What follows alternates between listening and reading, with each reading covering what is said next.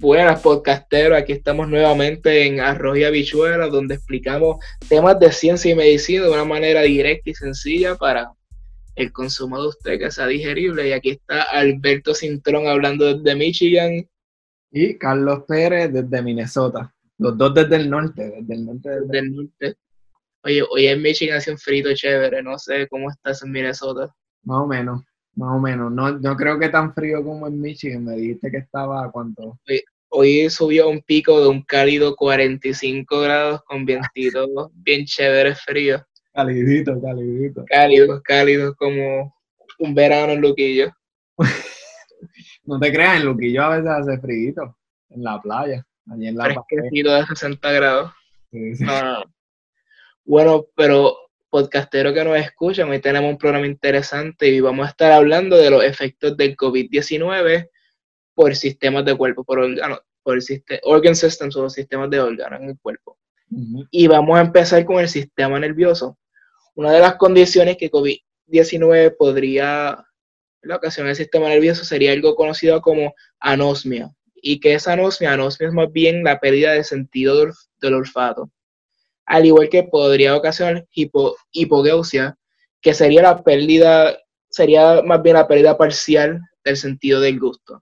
Aunque tal vez puede empeorar, pero usualmente es una pérdida, cierta pérdida de sentido del gusto. Ah, también se han reportado pacientes que presentan síndrome de Guillain-Barré y usualmente se presentan en 5 a 10 días de la presentación de síntomas iniciales. Y el Guillain-Barré es un desorden raro que causa parálisis. O, este, ¿verdad? El, parte de esa parálisis empieza con una sensación en las piernas y, y cosquilleo, y puede también sentirse en las partes altas del cuerpo.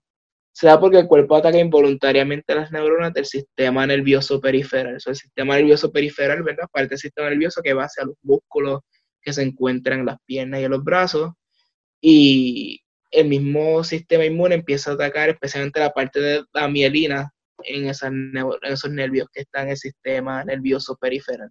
Que la mielina es como una capa protectora que, que protege a los nervios, que son los que son importantes para... Y también protegen el mensaje que se está tratando de enviar desde el cuerpo de la neurona hasta los hasta los terminales sinápticos de esa neurona, ¿verdad? Es como un insulador, básicamente.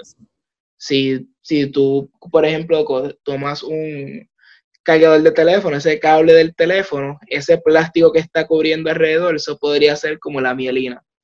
Y si no, cuando en un, un, cargador, cuando se corrompe un poquito ese plástico, especialmente en esas puntitas que están para cargar, ya no carga igual porque se está perdiendo parte de esa energía que está pasando. Y es importante decir también que aunque eso, el anosmia, la hipogeusia, el síndrome de Guillain-Barré, este, ocurren, son bien poco común, o sea, es, bien poco probable que ustedes van a dar, pero sí se han reportado casos en donde el virus causa ese tipo de efectos en el sistema nervioso. Exacto.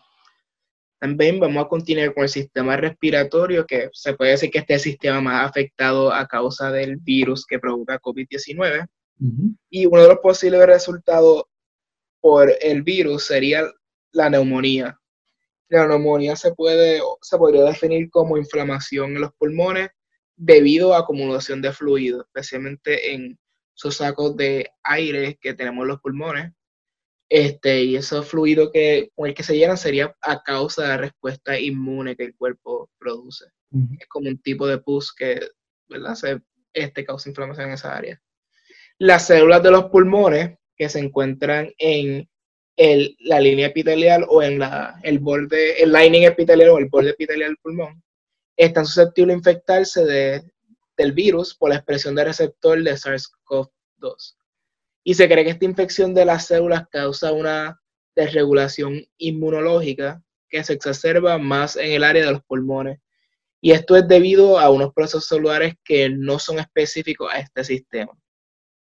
Entonces, los pacientes pueden desarrollar desde síntomas leves como tos o una leve dificultad de respirar. Sin embargo, otros pacientes pueden llegar a desarrollar enfermedad severa mediante la progresión a síndrome de dificultad respiratoria aguda o ARDS por sus siglas. Este síndrome también se caracteriza por una acumulación de fluido sin relación alguna a, alguna condición cardiovascular. En el pulmón ocurre un intercambio de gases, ¿verdad? Donde se, cuando estamos en el proceso de respiración, oxígeno entra nuestro cuerpo, CO2 es expulsado. Este hay un intercambio de gases que es importante para la oxigenación de la sangre. Por tanto, una gran presencia de fluido debido a una inflamación desmedida o una inflamación descontrolada pueden llegar a obstaculizar el proceso de intercambio de gases. Y algunos pacientes que desarrollan este tipo de síndrome pueden llegar a necesitar ventilación mecánica, que es una de las cosas grandes que está pasando ahora mismo, que no hay los suficientes ventiladores. Ahora creo que hay este, distintos gobiernos están hablando con los, su, distintas universidades e instituciones para que puedan por lo menos imprimir ventiladores o otras compañías que se dedican a otras cosas, ahora están diciendo, que necesitamos que hagamos ventiladores. Aunque se cree que ahora tal vez haya ventiladores de más, pero mejor que sobren a que falten. Mejor distribuirlo a esa, por ejemplo, algunas, algunos países son un poquito más pudientes económicamente que otros países, pues a lo mejor esos países tienen que distribuir un poco de esos ventiladores a otros lugares. Este, y como dijo Alberto, la, ventilación mecánica se necesita porque durante el tiempo en que está el síndrome de dificultad respiratoria aguda, eh, se, obstruye el intercambio de gases y la ventilación mecánica entonces hace ese intercambio de gases por, en lugar de los pulmones. Entonces, en el sistema inmune pues también hay algunos tipos de efectos del COVID-19. Obviamente el sistema inmune es como nuestra, nuestros soldados, ¿verdad? Nuestra línea de batalla en contra de cualquier enfermedad o cualquier cosa que entre a nuestro cuerpo que sea de afuera. Entonces, eh, algunos pacientes pueden demostrar una respuesta inflamatoria desmedida. Eh, esta respuesta inflamatoria puede ser similar a lo que se llama síndrome de liberación de citoquina o como se llama en inglés el cytokine release syndrome. Y las citoquinas son eh, las herramientas que utiliza nuestro sistema inmune para poder defenderse en contra del, del, patógeno o de la enfermedad que tengamos en ese, en, este, en ese momento. En este caso, pues obviamente estamos hablando del COVID-19, pues serían las citoquinas en contra del COVID-19. El problema con las citoquinas es que si tú tienes demasiada citoquina, entonces tú lo que haces es que eh, eh, hace una respuesta desmedida inmunológica en contra del virus que entonces puede afectar nuestro propio cuerpo también. Eh, usualmente este tipo de síndrome se presenta en pacientes que reciben anticuerpos terapéuticos, como por ejemplo si usted tiene cáncer del seno, a veces algunos pacientes de cáncer del seno o algunos pacientes de cáncer del seno le dan unos anticuerpos para contrarrestar los efectos del, del cáncer del seno, pues se, se, se provoca el síndrome de liberación de citoquinas como respuesta secundaria. También ocurre en pacientes de trasplante y este síndrome se caracteriza por un gran, un gran número de células blancas, que son las células responsables por defender nuestro cuerpo de patógenos o de enfermedades, y son esas células blancas otra vez las que liberan las citoquinas, y como son demasiadas citoquinas, pues el cuerpo no sabe cómo responder a eso y responde de una forma desmedida, y, y obviamente esto puede causar algún, algún daño en nuestros órganos, y lo que puede causar es que esos daños a nuestros órganos sean malos para nosotros. Y entonces los órganos de nosotros dejen de funcionar de la forma adecuada. En el sistema cardiovascular, eh, lo que se conoce más bien del sistema cardiovascular se basa más en la infección de SARS, que es la infección de previa, la que ocurrió en el 2003 o 2002, 2003 yo creo que fue. Entonces, lo que sí se sabía del el SARS era que podía causar cardiomiopatía eh, y aparentemente este también puede causar cardiomiopatía. Se han reportado algunos pacientes con arritmias cardíacas, que es cuando el ritmo cardíaco está desmedido, descontrolado.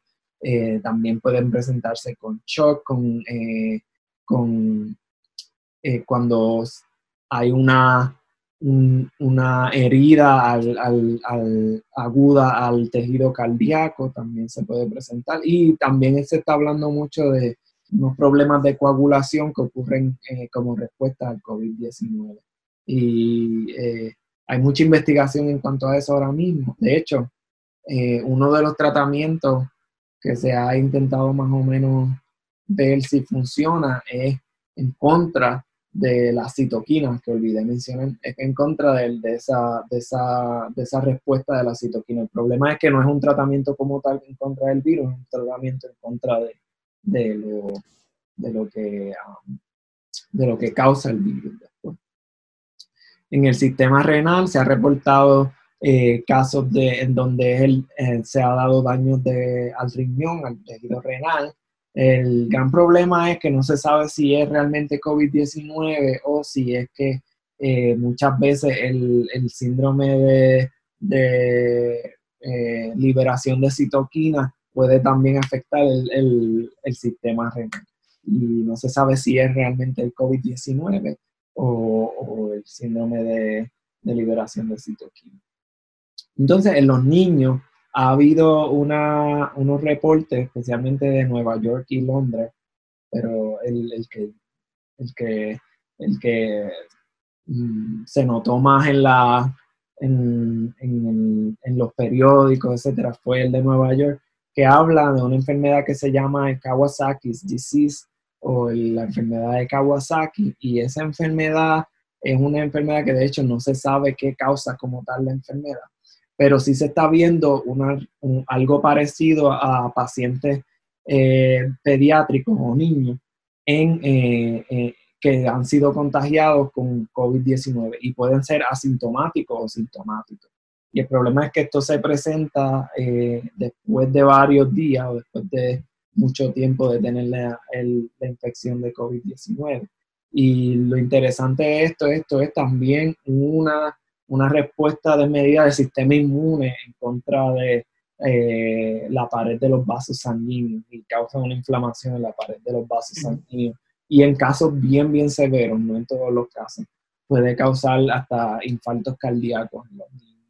Eh, porque nuestro corazón tiene también vasos sanguíneos que nutren al corazón, que se llaman las la arterias coronarias, y eso pues también puede afectar la arteria Así que es bien importante, eso es, eso se está desarrollando ahora, yo creo que no se sabe mucho de eso. Eh, habían, yo creo que 13 niños que habían sido diagnosticados con lo que parece ser Kawasaki, ah, pero no se sabe si en realidad es Kawasaki, no se sabe. Y eso es todo lo que teníamos para ustedes. También vale mencionar que se han visto eh, posibles efectos en el sistema gastrointestinal, oh, sí. como hay este, hay pacientes que se han reportado con casos de diarrea y vómitos que podría ser, podrían ser asociados a, también al COVID-19. hay también aspectos que se relacionan al sistema gastrointestinal. por eso también lo que sabemos de, de seguro del COVID es que el protagonista sería, o el sistema que más afecta sería el sistema respiratorio, pero hay desarrollos nuevos, lo que se han visto que se afectan otros sistemas que podrían ser a causa del mismo virus o de la respuesta inmune que es tan fuerte que lleva a otro, otra serie de otra serie de, de, condiciones.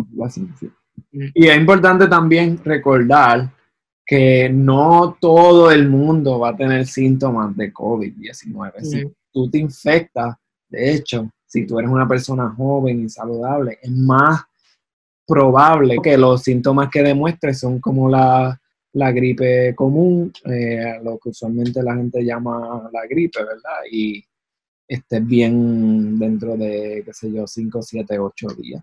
Eh, pero si hay personas que saludables y todo, y jóvenes que desarrollan complicaciones y que mueren en ocasiones este, eh, como parte del, del cuadro sintomático, del cuadro de COVID-19. Así que por eso es que hay que estar bien a la vanguardia. Con eso terminamos, ¿verdad? Sí, hasta aquí. Gracias por escucharnos y recuerden que nos pueden seguir en las redes.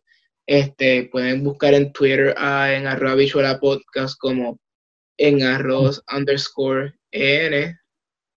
También me pueden conseguir a mí Alberto como Alberto FSCPR y también puede conseguir a Carlitos Pérez, a Carlos Pérez aquí en Twitter ¿Te cambiaste el Twitter handle? Ya me lo cambié porque me di cuenta que es difícil pronunciar el Kerfleet, K-R-K-V-L-E-T. Y yo dije, vamos.